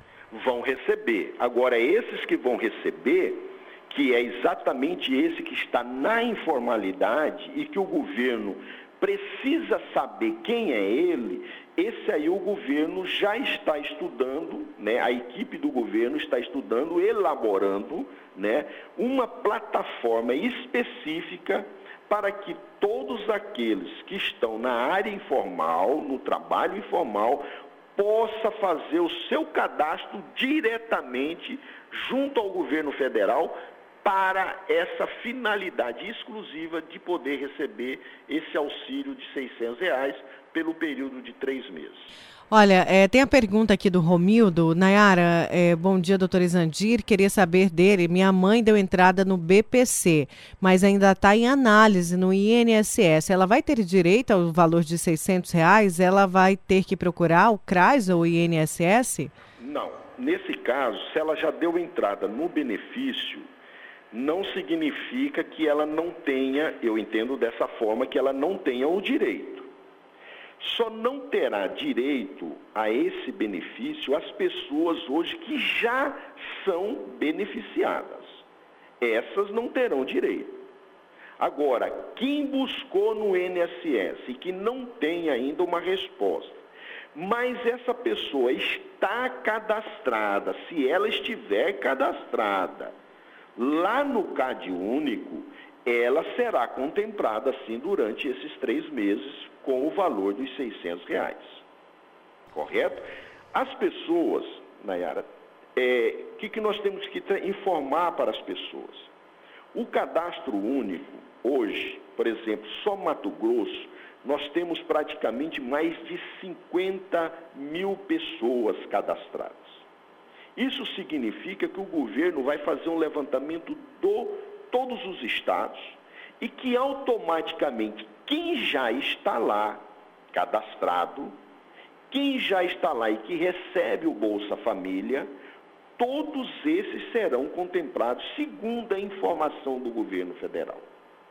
Então, essas pessoas que hoje não estão cadastradas e que não são contribuintes pelo MEI ou como individual facultativo ao INSS, vão ter que aguardar a criação dessa plataforma do governo federal para que possam eles fazerem o seu cadastro e posterior análise do governo federal que poderão vir a receber o salário emergencial. Certo, temos mais participação aqui, doutor Isandir, dos nossos ouvintes.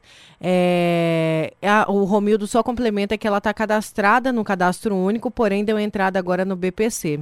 Não, então ela está tranquila. Isso é bacana. Uhum. Para você ter uma noção, nós recebemos várias ligações. Hoje eu cheguei aqui pela manhã e estou ligando para todos. Eu não estou vencendo, é muita. E não tem como a gente ser rápido também na nossa conversa, porque a gente tem que explicar detalhadamente muitas vezes para eles. Mas grande parte das pessoas que ligaram aqui no SINDAP, eu fiquei até feliz, grande parte já estão cadastradas no CAD Único. Então as pessoas que estão cadastradas lá, pode ficar tranquilo que a previsão do governo federal é efetuar o primeiro pagamento, a primeira parcela emergencial, já no mês de abril. Essa, eu acredito que será depois do dia 15 ao dia 20, que o governo vai começar a fazer esse depósito. Quais os bancos né, que vão fazer esse procedimento, o governo vai emitir? Eu acredito que a maioria vai ser pela Caixa Econômica e Banco do Brasil. Porém, é. essas pessoas serão comunicadas. Agora, o... temos mais participação aqui, doutor Isandi, vamos lá. Cadastrar. Nayara, pergunta a ele, por favor, que ninguém toca nesse assunto. O motorista de aplicativo vai ter direito? Como que é feito o cadastro? Ou vai vir direto? Bom dia, Willer. Motoristas de aplicativo, taxista e catadores de lixo. A Verônica disse que é, catadores, né? A Verônica disse que eles estavam estudando flexibilizar para essas categorias, doutor Izandir. Exatamente. É esse é o problema agora do governo federal. Porque ele tem que ter um cadastro, ele tem que conhecer o seu William. E como que ele vai saber que o seu William é hoje um, um, um trabalhador na área informal? Então ele não conhece o seu William, ele não sabe da situação do seu William. Então essas pessoas é que o governo hoje está buscando essa plataforma, estão trabalhando para criar essa plataforma, para justamente permitir todas essas pessoas a realizarem o seu cadastro, caso estas não estejam cadastradas no CAD único. Sempre frisando isso que é igual esse amigo seu que deu entrada no BPC, mas ela está cadastrada no CadÚnico. Então ela já está na lista para receber esse valor. Doutor Izandi, mais perguntas aqui é, dos nossos ouvintes. É, Nayara, bom dia. Pessoa que foi reprovada no INSS recorreu pela Justiça Federal e está esperando. Nesse caso, nesse caso, a gente volta lá atrás. Se ela estiver cadastrada no CAD único, sim, ela está na lista para receber. Agora, se ela não estiver lá no CAD único, ela vai ter que aguardar exatamente esse novo cadastro que o governo está criando e vai implantar no sistema para que permita essa pessoa a fazer o seu cadastro. E aí vai passar por uma análise, obviamente, pelo governo federal, no sentido de saber se tem ou não o direito de receber o valor emergencial. Tem mais uma participação? Nayara, doutor Isandir, eu já perguntei uma vez, mas não ouvi a resposta. Ah, quem é MEI? Igual eu, sou MEI. Não estou trabalhando porque não está proibido trabalhar. Tenho alvará, funcionamento, tenho tudo, não estou trabalhando. O que é que eu tenho que fazer para receber esse abono dos 600 reais que vai me ajudar muito? O que, que eu tenho que fazer? Eu já estou cadastrado, eu tenho que procurar o contador, o que, que eu tenho que fazer, doutor Isandir? Por favor, me dá uma luz aí, se puder. Mais uma participação, doutor Isandir, o senhor responde os dois. Bom dia, Nayara Verônica. é o Arislene Alcântara. Bom dia, entrevistado também. Gostaria de saber se esse Corona Voucher vai abranger também os agricultores familiares. Valeu, obrigado. E os pequenos produtores, tem um pequeno produtor também participando e perguntando disso, doutor Isandir. Olha, todo pequeno agricultor, eu entendo nesse momento, eu particularmente, que aí eu, eu, eu defendo muito essa classe, que o governo federal tem que dar sim esse amparo. Sem sombra de dúvida principalmente aquele que vive da atividade da agricultura familiar, que é a venda do seu produto, né? principalmente essas pessoas. Eu vejo que o governo vai sim auxiliar. Porém, precisamos, Alcântara, estar cadastrado. O governo tem que saber que você existe, que você é um pequeno agricultor. Então, a partir do momento que o governo criar a sua plataforma de cadastro, temos sim, com a agricultura familiar, de fazer o nosso cadastro e buscar por esse valor sim, que vai ser muito interessante para a economia da agricultura familiar. Com relação à pergunta do nosso amigo do MEI, o senhor não precisa ir em banco, o senhor não precisa ir no contador. Pode ficar tranquilo. A resposta ao que nós lemos e temos pesquisado, que o governo disse é o seguinte: primeiro o pagamento sairá para quem está no CAD único. O segundo, a segunda parcela desse pagamento será exatamente para quem está, quem é MEI, quem é facultativo e quem é individual. Então eu acredito, eu acredito pela perspectiva e pelo mês de abril que já estamos, que em maio ou junho, no mais tardar junho, mas vamos colocar maio, essas pessoas já estarão também recebendo a primeira parcela do pagamento. Eu acredito nisso. Então, o senhor não precisa procurar o banco, não precisa procurar o contador. O senhor automaticamente, quando o governo disser todos os que são MEI, procurar a agência da Caixa Econômica ou do Banco do Brasil, que o seu valor está lá, com certeza o dele vai estar lá, porque ele tem esse cadastro do senhor já na plataforma dele. Certo. É, tem mais pergunta aqui. Quem atingiu 30 mil no imposto de renda do ano passado vai receber o benefício? Olha, o governo estabeleceu 20, 25 mil, 23 mil reais, salvo engano, em 2018 ele estabeleceu como ano 2018. Então, no caso, ele 30 mil eu teria que olhar aí para fazer esse cálculo se encaixa e não. Eu acredito que sim. Então é mais fácil ele pegar a declaração dele de 2018 e não de 2019. O que, que nós temos que fazer? Buscar a declaração de imposto de renda do ano de 2018, conforme a exigência do governo federal. Pois é, agora o senhor falou em maio aí, né? Demora, hein, doutor Exandir? Eu, eu, olha, eu vou, a gente, às vezes a gente acha que vai sair agora, né?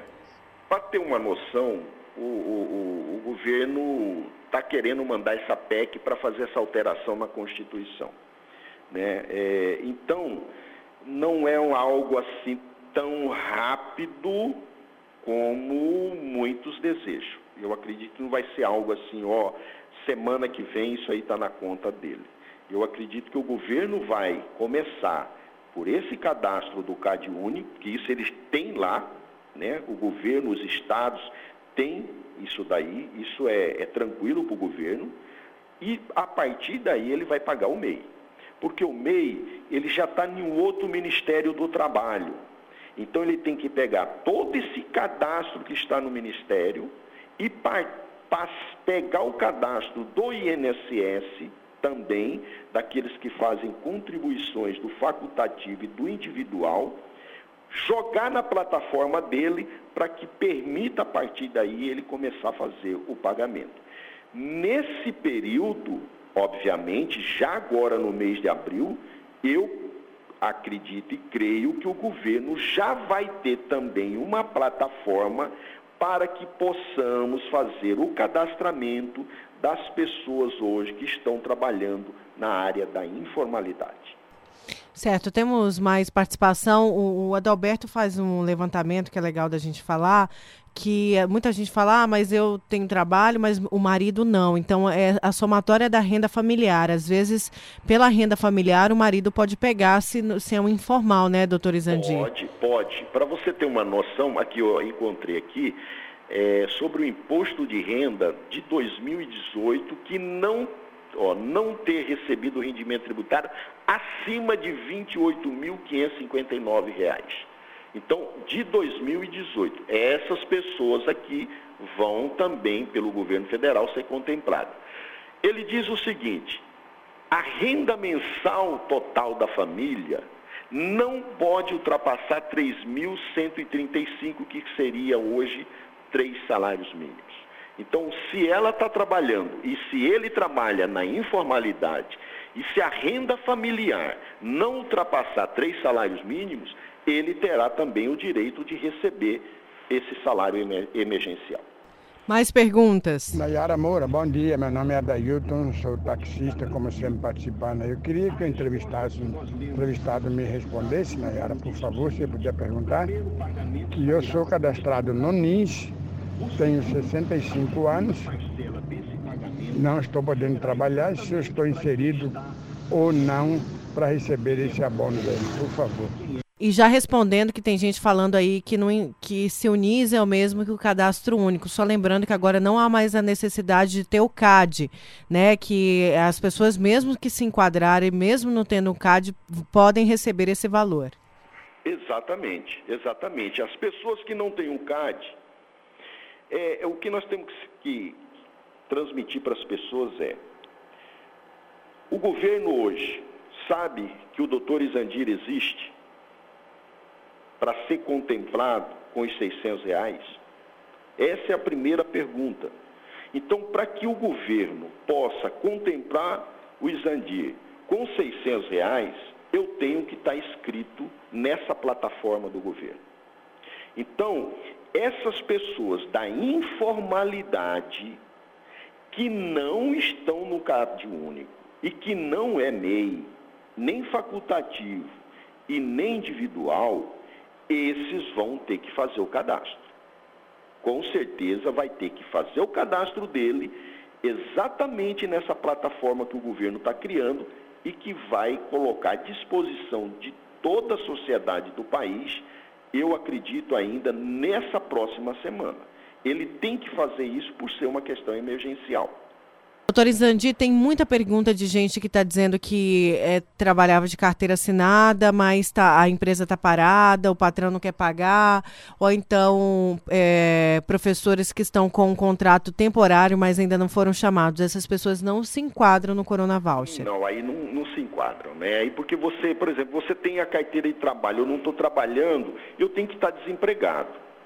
Né? Eu tenho que fazer prova que hoje eu estou desempregado ou eu tenho que fazer prova hoje que eu sou informal. Então, quem tem carteira assinada não vai receber. Independente, eu tenho carteira assinada, eu estou afastada pelo auxílio doença, porém não estou recebendo do INSS, porque a minha discussão com o INSS está na justiça ou ainda está a nível administrativo. Eu vou receber? Eu entendo que não. Por quê? Porque ele não está contemplado nessa situação da informalidade. Vamos a mais uma participação. Bom dia, Nayara. Bom dia, Verônica. Bom dia, entrevistado. Eu sou Maria Aparecida, eu moro aqui no Manso. Eu gostaria de saber, eu tenho 12 filhos, eu recebo 171 do Bolsa Família.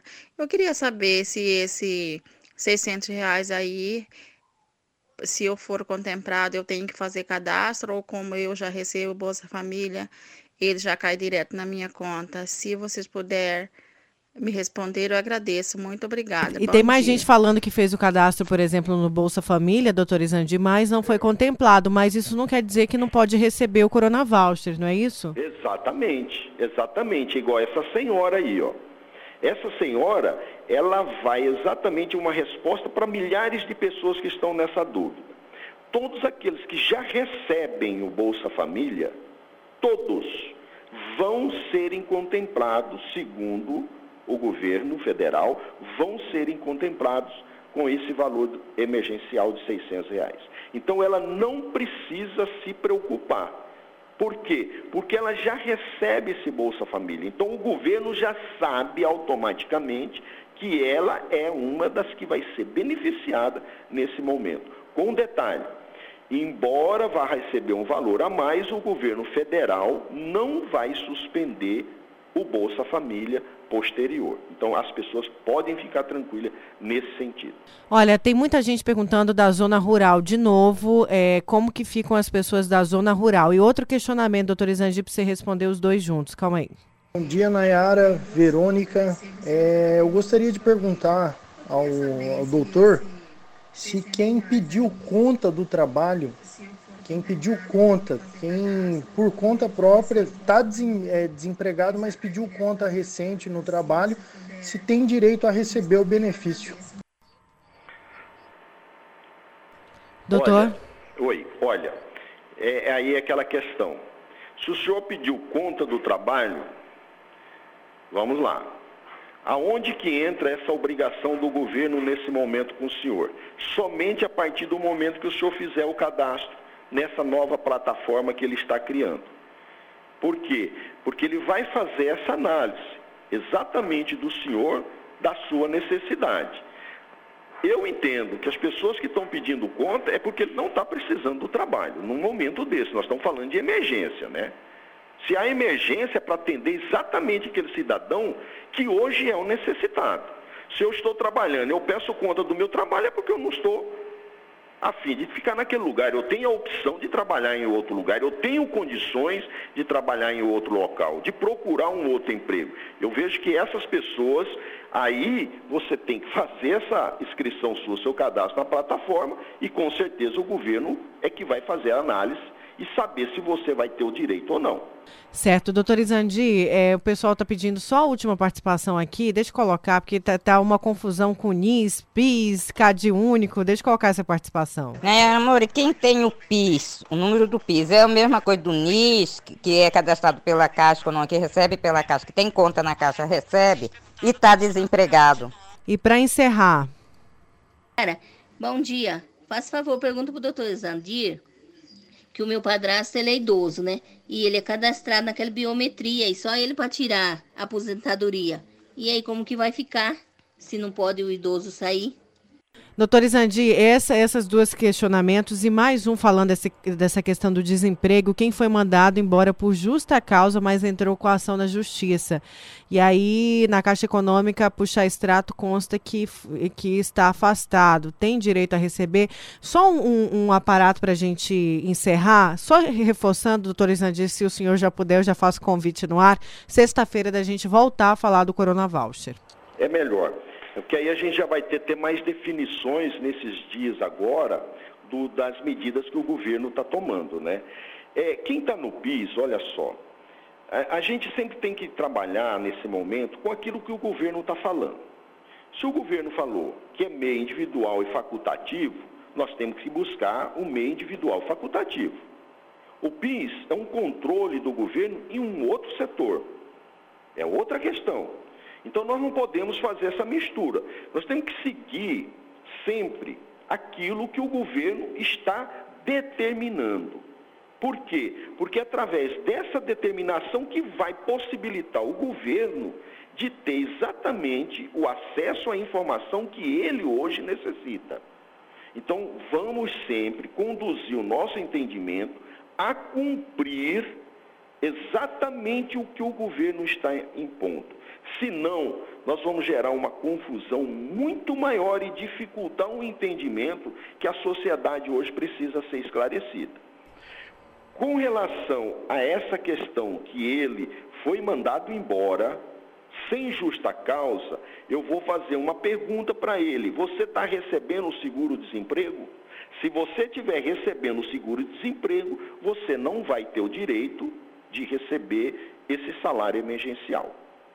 Agora, se você não está recebendo o salário, desemprego, mas escrito nessa plataforma que o governo está realizando, cabe ao governo, na análise, saber se você poderá ou não ser contemplado. Só lembrando que ainda não tem link, nada, não façam não cadastro. Link, não tem ainda o link, eles estão criando esse link, não tem ainda. Inclusive, para você ter uma noção, Nayara, é, é, como está ficando a coisa um pouco assim, até muito difícil para a gente, essa questão aqui, mudando só um pouquinho do assunto do auxílio doença.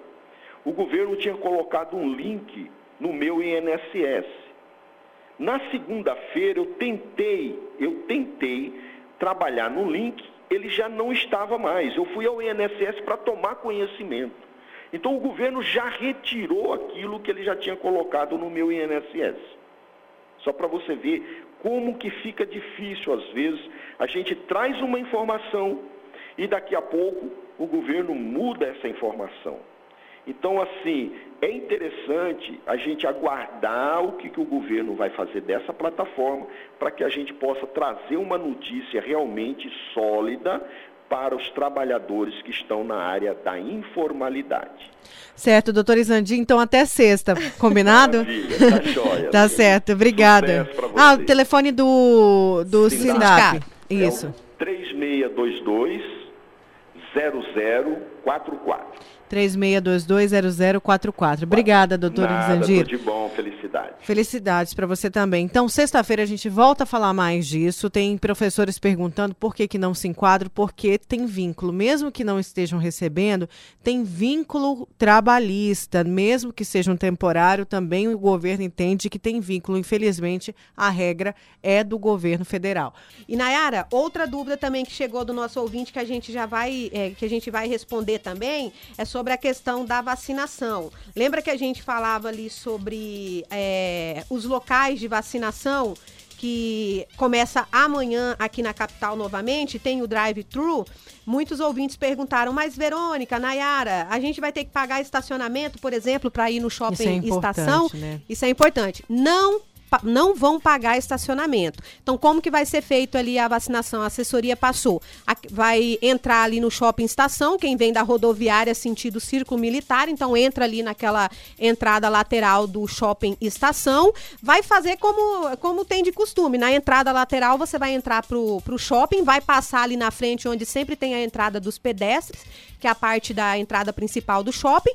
Você vai fazer ali a vacinação rapidinho, justamente dentro do carro, e já vai sair lá na frente. Lembrando que o shopping está fechado. É somente para entrada para quem vai fazer a vacinação.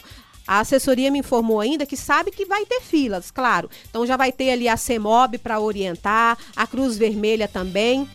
Então vai ser feito todo um trabalho ali, justamente para que esse fluxo ocorra da melhor forma possível, tá? Então não vão, não vai ser pago estacionamento para fazer essa vacinação lá no drive-thru do shopping estação. E os outros locais também no shopping Pantanal, a mesma coisa, na Universidade Federal de Mato Grosso, lá no RU e também na Lagoa Encantada, que fica no bairro CPA 3. Certo, Verônica. Eh, Vamos então, né, Verônica? Vamos então, Nayara. Ótima quarta-feira e a gente volta amanhã, se Deus quiser. E essa foi a edição de hoje do programa Tribuna no Podcast. Apresentação, produção e reportagem Nayara Moura, Verônica Raquel e Nayana Bricar. Operador de áudio Juca Santos, gravação e edição Odílio Martins, diretor de jornalismo Davi César, diretor artístico Leno Franz, diretor comercial Carlos Dorileu e direção geral João Dorileu Leal. Valeu pela companhia e até o próximo programa.